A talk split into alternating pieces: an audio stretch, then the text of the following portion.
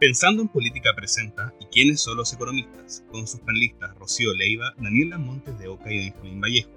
En el capítulo de hoy conversaremos junto al profesor Guillermo Paraje sobre Amartya Sen y sus aportaciones a la teoría del desarrollo económico. Rocío, cuéntanos, ¿quién es este economista? Bueno, Amartya Sen es uno de los grandes economistas y filósofos económicos de nuestro tiempo. Sen nació el 3 de noviembre de 1933 en la India donde estudió varios años para luego emigrar hacia el Reino Unido, donde en 1959 obtuvo el doctorado en Economía en Cambridge University. Además de haber estudiado Economía, se tiene estudios en Filosofía. Se le concedió el Premio Nobel de Economía en 1998 por sus contribuciones al análisis del bienestar económico. Se ha desarrollado como catedrático en Economía en prestigiosas universidades como Oxford, Harvard la Universidad de Cambridge, entre otras. Daniela, cuéntanos un poco de nuestro invitado de hoy. Bueno, nuestro invitado de hoy es Guillermo Paraje. Él es director de investigación de la Escuela de Negocios de la Universidad del Ibáñez y él mismo es profesor titular. Eh, tiene publicaciones en revistas nacionales e internacionales, capítulos de libros y ponencias en numerosas conferencias internacionales. Su área de investigación son economía de la salud y del desarrollo económico. Actualmente es Global Fellow de la American Cancer Society y es colaborador externo de Tobaconomics. Démosle la bienvenida. Eh, Guillermo, eh, queremos agradecer tu eh, voluntad de participar en nuestro podcast. Muchas gracias por haber aceptado la invitación a venir el día de hoy. Ningún problema, un placer estar acá. Y nos gustaría comenzar este conversatorio, este, este diálogo, con una reflexión que le hemos preguntado a los distintos invitados que hemos tenido, que tiene que ver con eh, si compartes tú la idea de que existe una suerte de analfabetismo con respecto a temas económicos en la sociedad latinoamericana. Y de ser así, ¿por qué crees que existe este analfabetismo? ¿Por falta de interés, falta de educación? Eh, ¿A qué factores crees que responde esto? Yo no estoy muy seguro de, de qué es ser alfabeto en términos económicos si, si, uno, si uno saca a, los expertos, por supuesto, a los, que estudiamos economía o los que nos dedicamos a esto, eh, yo creo que la mayor parte de la gente entiende relativamente bien el contexto en el que se mueve, toma decisiones que nosotros podríamos llamar racionales dado su, set de, de restricciones. Lo que sí creo que pasa en general en, todo, en todos los países que yo conozco, pero mucho en América Latina y mucho, mucho más en Chile, es que los economistas tendemos a ser poco didácticos y tendemos a, yo creo que muchas veces a propósito, usar un lenguaje que es difícil de comprender para el, para el que no sea experto en economía, ¿cierto? Eh, yo, yo, yo lo atribuyo eso en general a que, a que de alguna manera eh, intentamos separarnos del resto como para, como para, parecer mm, mejor más expertos de lo, de lo que somos a veces. Eh, y no hay, no hay, muchas profesiones, creo yo, que hagan, que hagan eso. Eh, yo creo que los economistas son una. hay veces que los médicos o, o las personas que se dedican a la salud son otras. Hay veces que los abogados son otras. Este, otra, otra, profesión. Eh, pero, pero volviendo a tu pregunta, yo no creo que, que de, nuevo, que haya, que haya un problema de alfabetización, como no sea a lo mejor en cuestiones financieras, que hay veces que las personas les cuesta entender, a mí me cuesta entender a veces este, temas de, de, condiciones financieras o de, o de, financiamiento específico de algunas cosas. Eh, pero, yo no, yo, no, yo no, percibo que sea diferente acá en América Latina a otras regiones del mundo. No, no creo, ni siquiera, ni siquiera en, en algunos países desarrollados. ¿eh? Eh, no, no, no creo que sea, que sea distinto. Ahora un poco entrando con el tema que nos convoca, que es el amartiación de este economista, quisiera que nos pueda contar un poco dónde él, dónde nació, por ejemplo, en qué época nació, en qué contexto cultural se desenvolvió. Bueno, eh, Amartya Sen eh, nació, es indio, a pesar de que nació en lo que es hoy Bangladesh, hasta donde, hasta donde yo entiendo. ¿sí? Eh, nació en una época en que Bangladesh era parte de, la India británica. Y después, bueno, se, se, independizó, Bangladesh tuvo una, primero una independencia de la India y después una independencia de Pakistán. Entonces el proceso de, de, independización de Bangladesh fue, fue traumático. De hecho, fue más traumático. A ver, cuando la India se independiza, hubo, un proceso en el cual los, musulmanes buscaron independizarse a su vez de, la mayoría hindú. Este, y eso fue complejo, fue, fue violento en algunas partes, eh, sobre todo en lo que fue el norte de la India, pero no fue violento en el este, es decir, la, la, secesión de la India de, la, parte de Bengala, que era donde, donde Zen es original, no fue violenta, sí fue violenta la secesión de Pakistán. De hecho, hubo una, una guerra en la cual Pakistán intentó seguir controlando a, Bangladesh. Entonces, se nace en ese, en ese contexto, es eh, hijo de una familia acomodada, muy culta. Eh, el papá es, eh, por lo que yo recuerdo haber leído, es, es, profesor en una de las universidades allá, la mamá también el abuelo es una eminencia en, la, en, el, en, en, lo que es el estudio del sánscrito, que eso también a él lo afectó o lo, influyó mucho eh, posteriormente, no tanto a lo mejor por sus estudios de sánscrito, que no sé si los tuvo, pero sí por, eh, por el por, la, influencia que tiene la, filosofía hindú en, sus, en, el modo de, aproximar, eh, de aproximarse a los problemas. Eh, a los problemas que, él, se, ha aproximado. Eh, entonces, básicamente ese es, el contexto. Yo, diría que es de una familia acomodada en, en, una, en una parte del, del imperio británica, británico eh, que bueno, que ya estaba, que ya estaba terminando. Tuvo aparentemente una, una, buena, una buena educación eh, en, en, la India o en, esa, esa, parte de, de, lo que era la, de lo que era la India y después se fue a estudiar en Inglaterra.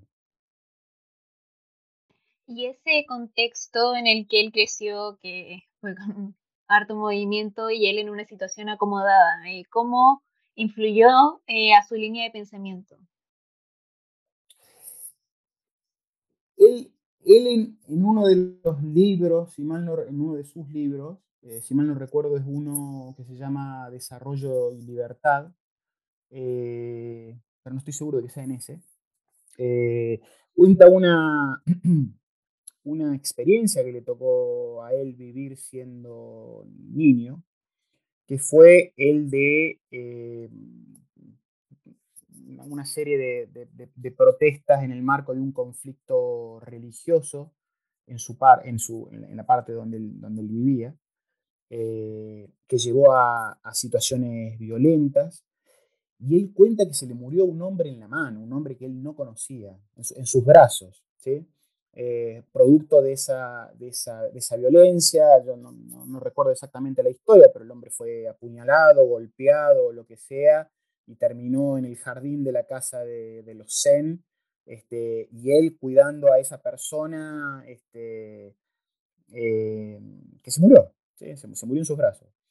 Eso a él lo impresionó mucho. Eh, y me parece, por, lo que él cuenta, este, y bueno, lo, lo, hizo pensar mucho en temas como eh, la discriminación, la violencia, la identidad como, como, como, parte de la, como motor de la violencia. Él tiene un libro que a mí me gustó mucho, uno de sus últimos libros que se llama eh, Identidad y Violencia, justamente, en donde, en donde él analiza estos, estos factores de cómo eh, la construcción de la identidad a partir de características determinadas lleva finalmente a la violencia, lleva, lleva a, que, a que uno se sienta diferente al resto o a otras, o otras personas con las cuales no debiera o, no, o no, no, no necesariamente debiera sentirse diferente si esas identidades se construyeran de, otras, de otras maneras, digamos, en función a otras, a otras variables. Eh, entonces, él, tiene ese, ese, ese, contexto político inicial que, me parece que influyen en, en, su, trabajo posterior. Y sobre todo me parece que influye este, eh, en su visión acerca de cómo variables que a veces los economistas no consideramos, como pueden ser la identidad, como puede ser el género, como pueden ser este, las vulnerabilidades de las personas eh, o los derechos de las personas, este, este tipo de conceptos que, a nosotros en general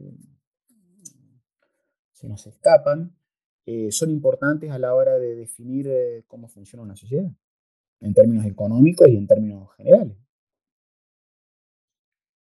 Ya habiendo entrado un poco en el contexto donde creció Zen, un poco de su vida, del contexto político, socioeconómico donde nació, eh, nos gustaría abordar un poco cuáles son los estudios de este economista eh, y sobre todo dentro de toda la economía y las distintas áreas de investigación, cuál es el campo al que él se dedica, eh, cuál es el campo donde realiza sus mayores aportaciones.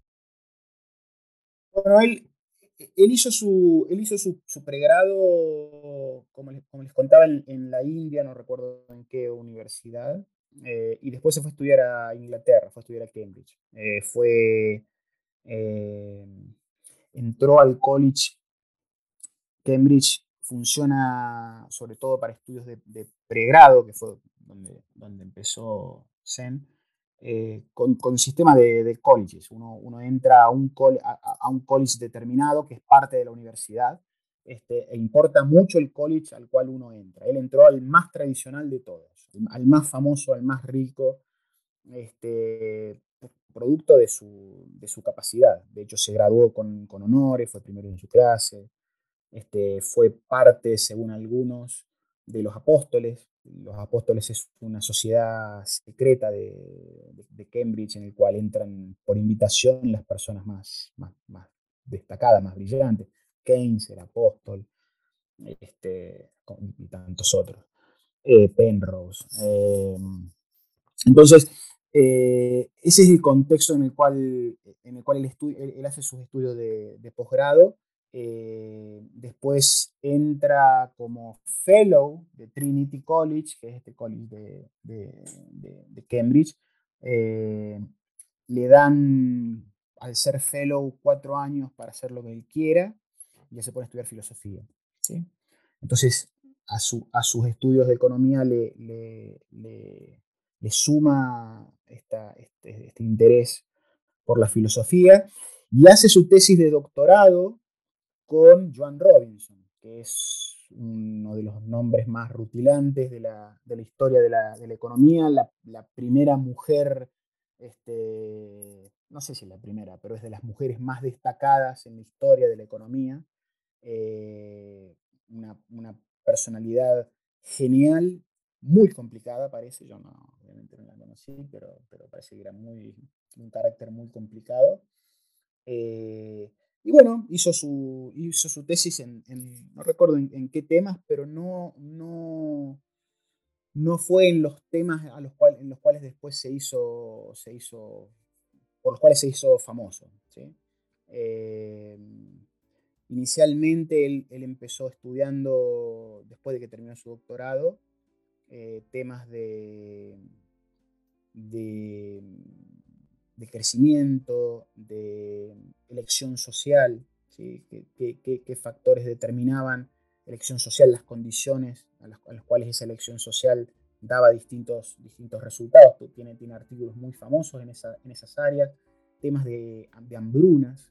Eh, en, la década del 70, Bangladesh, su, su patria de nacimiento, aunque no, no, de, pasaporte.